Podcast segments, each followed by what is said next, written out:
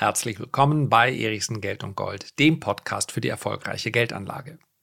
Dividenden sind leider nicht der heilige Gral des langfristigen Vermögensaufbaus, denn diesen heiligen Gral, den gibt es nicht. Dividendenaktien sind aber wichtiger Bestandteil eines ausgeglichenen und diversifizierten Portfolios, mit dem die langfristige Geldanlage wirklich rentabel wird. Welche sieben Merkmale eine gute Dividendenaktie aufweisen sollte, möchte ich in der heutigen Folge besprechen. So, zuerst mal möchte ich mich ganz herzlich bedanken für das sehr nette Feedback zu den beiden Podcast-Folgen aus der vergangenen Woche. Am Dienstag habe ich mich ja unterhalten mit dem CEO von VacuTech. Am Donnerstag habe ich versucht, das Thema China in kompakter Form zusammenzufassen.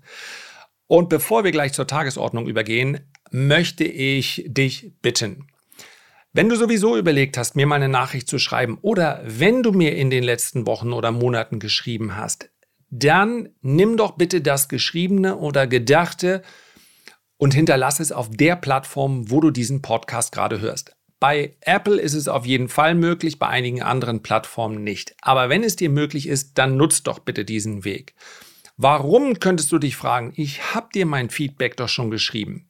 Weil auch mein Ego sich natürlich gestreichelt fühlt, wenn mehr Menschen diesen Podcast hören. So einfach ist das hat nichts zu tun mit Gandhi und ich muss allen Menschen die Geldanlage näher bringen. Nein, muss ich nicht. Natürlich ist das für mich etwas, was meiner, meinem Gemüt schmeichelt, wenn mehr Menschen diesen Podcast hören. So einfach ist das. Wenn man nach draußen tritt, dann wünscht man sich ja Aufmerksamkeit. Und wenn man mehr davon bekommt, dann empfindet man das als Erfolg. Also, wenn du magst und wenn du der Überzeugung bist, dass dieser Podcast dich weiterbringt, dann freue ich mich über ein paar Sternchen oder einen netten Kommentar. Und selbstverständlich, wenn du was Kritisches loswerden musst, auch das erreicht mich ja hin und wieder, dann darfst du das natürlich auch in aller Öffentlichkeit. Jetzt legen wir aber los mit Dividenden. Dividenden sind grundsätzlich mal etwas Gutes und Dividendenaktien gehören zum langfristigen Vermögensaufbau mit dazu. Die meisten Dividendenstrategien sind defensiv, sie sind konservativ.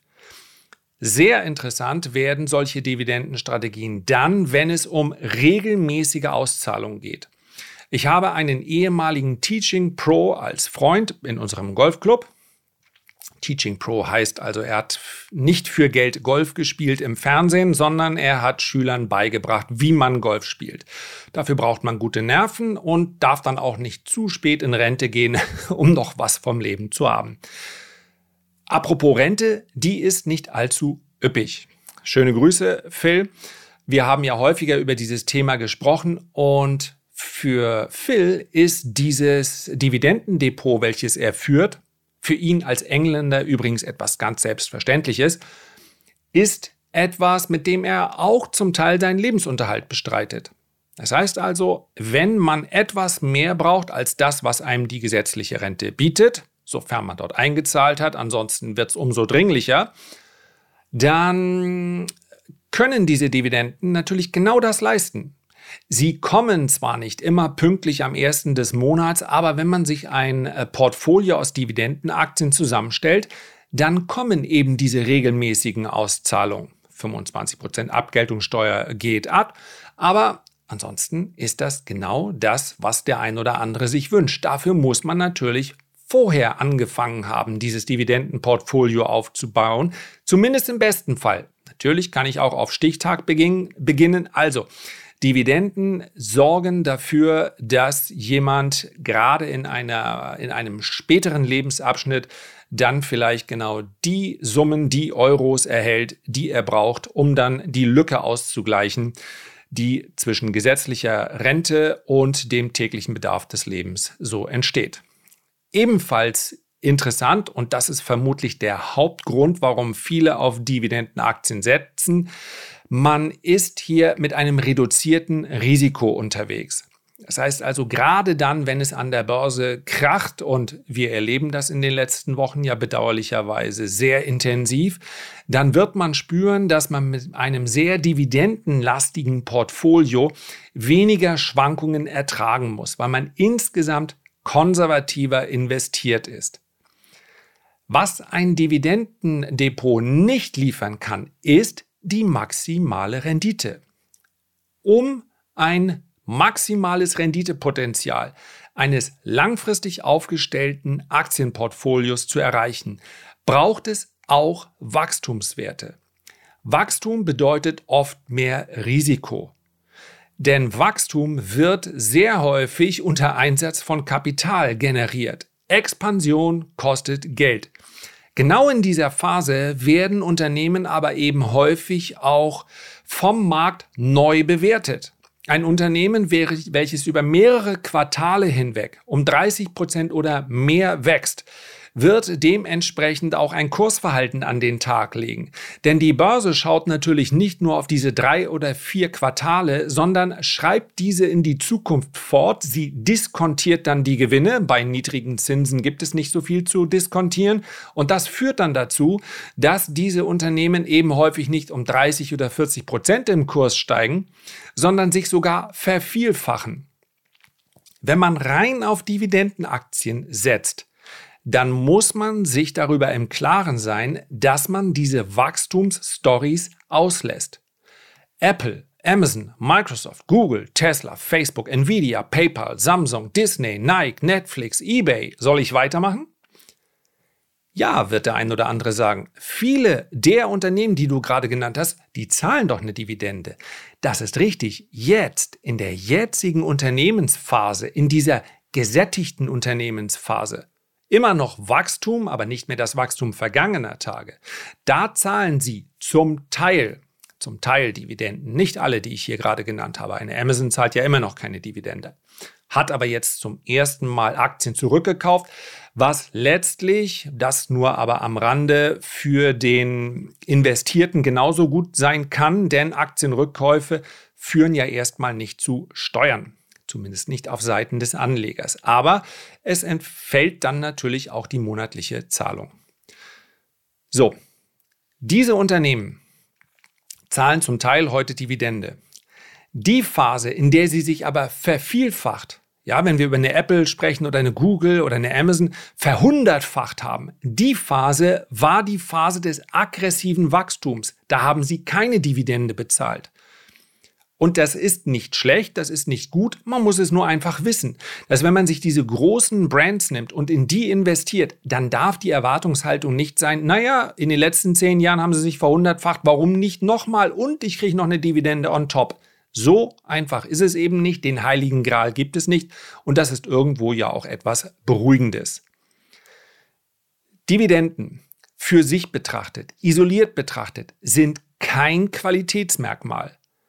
Denn am Anfang steht immer die Frage, woher kommt denn die Dividende? Wird die denn Dividende aus dem Cashflow bezahlt? Aus dem, was das Unternehmen verdient? Oder wurden dafür Schulden gemacht? Eine Boeing nehme ich gern als ein äh, Beispiel vergangener Tage. Es gab einige Skandale, einige Probleme bei Boeing. Wenn man sich die Dividendenhistorie anschaut, dann wird man aber feststellen, die haben einfach immer die Dividende weiterbezahlt. Ja, sie haben sie sogar erhöht, auch in Phasen, in denen das Unternehmen defizitär war, also einen Verlust ausgewiesen hat. Wie geht das? Das geht ganz einfach. Man nimmt Fremdkapital auf. Das ist derzeit relativ billig und man kann die Investoren bei Stange halten. Das muss nicht verkehrt sein. Man kann mit dieser Art des Leverage durchaus sehr Interessantes machen. Zum Beispiel auch viele äh, Unternehmen aus dem Immobiliensektor. Man kann mit diesem Leverage sehr positive und außergewöhnliche Renditen erzielen. Keine Frage. Fremdkapital per se ist ebenfalls nichts Schlechtes und es ist ebenso wenig ein negatives Qualitätsmerkmal oder ein negatives Merkmal, wie es ein positives ist. Kommt immer darauf an, wie dieses Fremdkapital eingesetzt wird. Ich glaube nur, dass die meisten, die in Dividendenaktien investiert sind, dies nicht als Spekulation betreiben, sondern weil sie sagen, ich möchte ja gerade konservativ investieren. Also wäre das der erste Punkt. Woher kommt die Dividende? aus dem Ertrag, aus dem Cashflow oder wurden Schulden dafür gemacht? Und weitere sieben Punkte, mit denen man zumindest mal die Anzahl der Aktien, die investierbar sind, nach diesen Kriterien deutlich reduzieren kann. Weitere sieben Punkte möchte ich jetzt besprechen. Erster Punkt.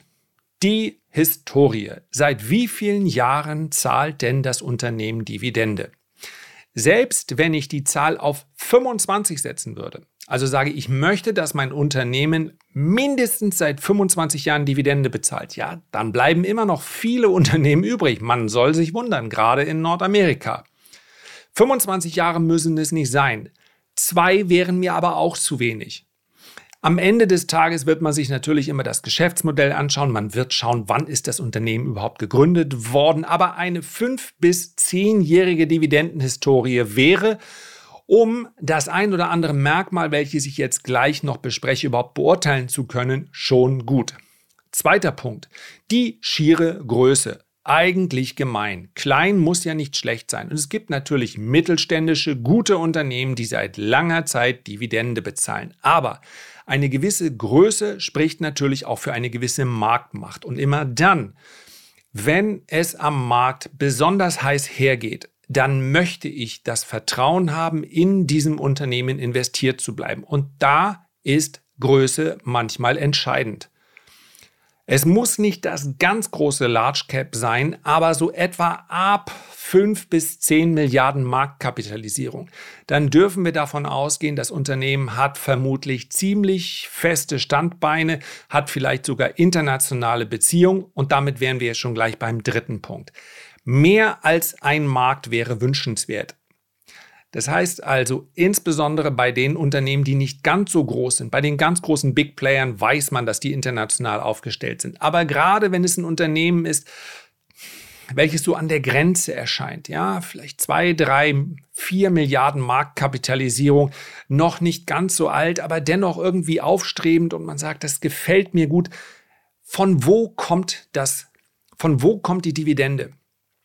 Ist man abhängig von einem großen Kunden? Ist man abhängig von einem Markt?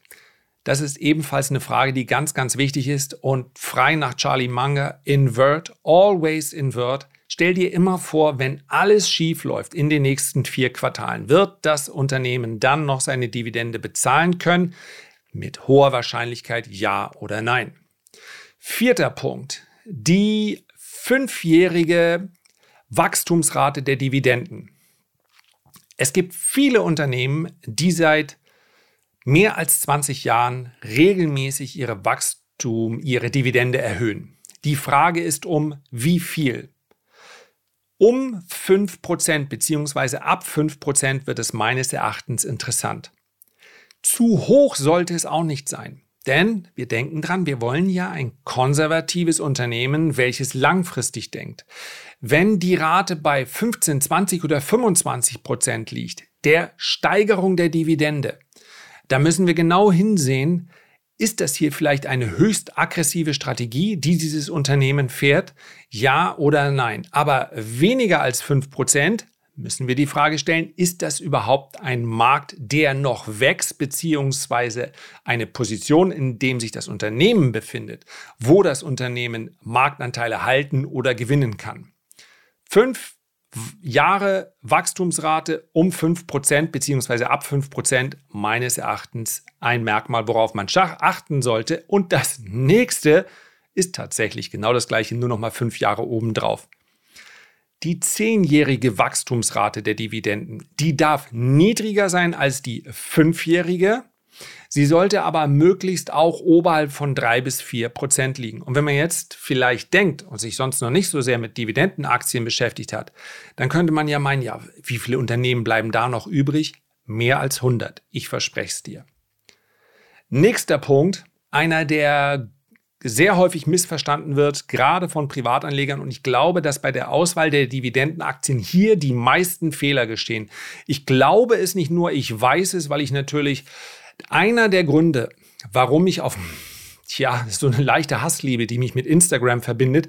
Aber ich bekomme dort unheimlich viel Informationen und sehe, wie viele, naja, sagen wir mal, Influencer und viele, viele Privatanleger rund um die Bereiche der Geldanlege sich tummeln und ihre Informationen auch teilen. Und dann taucht hier ein Wort immer wieder auf und führt meines Erachtens zu Fehlentscheidungen. Und das ist das Wort ähm, Yield, also die Höhe der Dividendenrendite. Die Höhe der Dividendenrendite ist zu 0,0 Prozent ein Qualitätsmerkmal. Im Gegenteil, eine besonders hohe Dividendenrendite muss immer stutzig machen. Und wenn ich mir dann anschaue, wie sich Leute dann äh, die, aus den Top 10 dieser, wenn ich mir den Filter oben drüber lege und sage, zeig mir die Aktie mit der höchsten Dividendenrendite, sich daraus ihr Depot basteln, dann kann man sicher sagen, diese Strategie geht schief.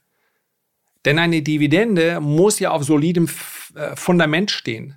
Was hilft mir denn eine Ausschüttung in meinem äh, Depot, die irgendwo bei 8 oder 12 oder 15 Prozent liegt, wenn die darunter liegenden Unternehmen immer schneller an Wert verlieren? Und genau das wird passieren. Wenn ich mir die Top 10 anschaue, die deutschen oder auch internationalen Aktien mit der höchsten Dividendenrendite, dann weiß ich, dass ich zu keinem Zeitpunkt in den letzten Jahren auch nur eins dieser Unternehmen haben wollte. Wahrscheinlich gilt Gleiches für die Top 15 oder Top 20. Die allermeisten hohen Dividendenrenditen entstehen, weil die darunter, die zugrunde liegenden Aktienkurse gefallen sind. Eine hohe Dividendenrendite bedeutet ja die Höhe der Dividende in Relation zum Aktienkurs. Und in den allermeisten Fällen ist die Dividende nicht so schnell gestiegen, sondern der Aktienkurs so schnell gefallen. Bevor die Deutsche Bank dann über Jahre hinweg keine Dividende mehr bezahlt hat, hatte sie eine hohe Dividendenrendite. Und das gilt für viele, viele andere Unternehmen auch. Das möchte man nicht. Das ein oder andere Unternehmen erholt sich auch. Aber wir sprechen ja hier über langfristige Geldanlage. In diesem Umfeld in dem die Zinsen immer noch nahe Null sind, könnte ich einfach deshalb, weil ich natürlich am Ende des Tages auch die Anzahl der Unternehmen, in die ich potenziell investieren möchte, auch reduzieren möchte, könnte ich mal eine Marke von 1,5 oder 1,7 Prozent einführen.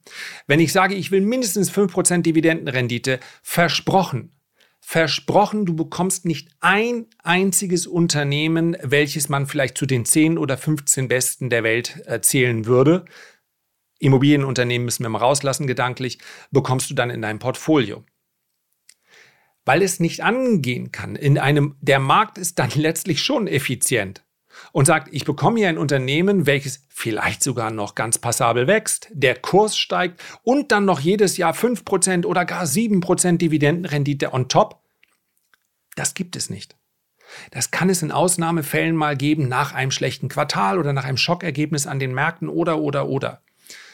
Aber wenn ich ein, wenn ich über Qualitätswerte spreche, dann wird meine Dividendenrendite zwangsläufig deutlich niedriger ausfallen, als wenn ich in hochspekulative Turnarounds gehe.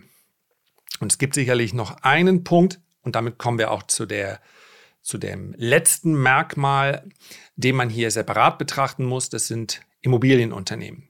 Das siebte Merkmal, über das ich sprechen möchte, ist die Ausschüttungsquote, Payout Ratio. Für ein REIT, also ein börsennotiertes Immobilienunternehmen, in den USA gibt es sehr viele, in Deutschland gibt es einige wenige, gelten bestimmte Kriterien. Mindestens 70 Prozent Payout Ratio, also Ausschüttungsquote. Sonst erhält es diesen Status des REIT nicht. Man sieht sehr selten REITs, die dann auch noch im Kurs wachsen. Hier kommt es tatsächlich auf die Dividendenrendite an. Auch hier wäre ich sehr vorsichtig mit Dividendenrenditen von 15 Prozent irgendwelche amerikanischen Supermärkte in der Walachei. Es hat immer einen Grund, wenn ich 15 Prozent bekomme. Und in den allermeisten Fällen sind das Gründe, die sich nicht von heute auf morgen beheben lassen die größten Dividendenzahler beziehungsweise die Unternehmen, die die höchste Dividendenrendite ganz lange hatten, waren die amerikanischen Gefängnisse. Wer Lust hat, geht mal auf Yahoo Finance oder sonst irgendwo hin und gibt mal das Kürzel Geo ein. Das ist ein amerikanisches äh, Gefängnis. Ja, die Dividendenrenditen waren hoch und der Kurs ist aber gesunken, gesunken, gesunken.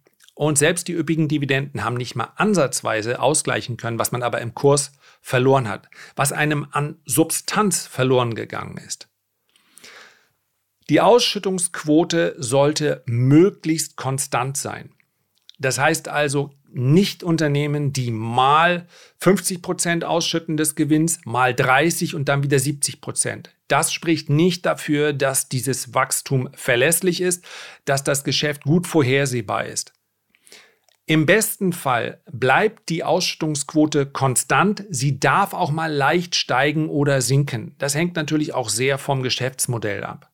Ja, aber auch hier bitte nicht auf das Maximum gehen und sagen, schau mal, die sind so aktionärsfreundlich, die zahlen alles aus, was sie können. Alles, was ausgezahlt ist, ist weg, fehlt in der Substanz, dass ein Unternehmen einen stattlichen Anteil seines Ertrags nutzt, um Rückstellungen zu bilden, um dann, wenn mal etwas Außergewöhnliches passiert, eben nicht auf Fremdkapital zugreifen zu müssen, sondern seine Aktionäre beruhigen kann auf der Bilanzpressekonferenz, indem man sagt, wir haben genügend Rückstellungen gebildet, wir werden die nächsten zwei, drei Quartale auch so gut überstehen, bestenfalls sind es zwei oder drei Jahre im Übrigen. Die Dividende wird weitergezahlt, wir werden sie jetzt nicht deutlich erhöhen. Das ist nachvollziehbar. Auch mal, unter, auch mal Dividenden, die dann tatsächlich ja, ausgesetzt werden, quartalsweise ja, häufig gibt es dann diese, wenn man sich das Wachstum anschaut, häufig gibt es dann das, was dort ausgesetzt wurde, später wieder obendrauf. Das muss man sich beim Wachstum anschauen. Aber dass ein Unternehmen konservativ an sein Geschäft rangeht und sagt, wir wissen natürlich nicht, wie die Welt von morgen aussieht und daher sind wir eher etwas zurückhaltend. Das ist doch in meinem Sinne, wenn ich in diesem Unternehmen 20 oder mehr Jahre investiert sein möchte. Das waren also mal die sieben wesentlichen Punkte und ich weiß, dass zwangsläufig ein paar Fragen übrig bleiben. Und ich weiß auch, dass die Anforderung heute, eine Bilanz zu lesen, sehr, sehr herausfordernd ist. Aber wer Lust hat, der kann sich natürlich mal äh, daran trauen.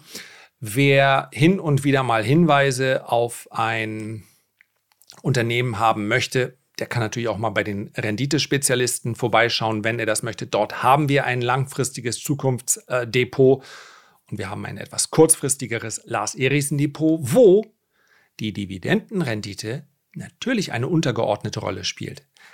Denn diese Dividendenrendite bzw. die gesamten Strategien rum, rund um Dividenden sind eben langfristige.